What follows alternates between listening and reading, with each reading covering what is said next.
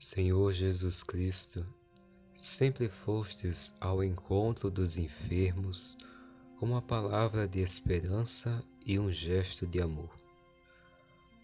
Ao nascer da Virgem Maria, assumiste nossa condição humana e experimentastes a nossa dor.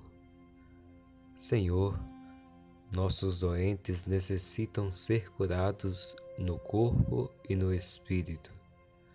Pela fé, sabemos que nenhuma doença é maior do que a vida.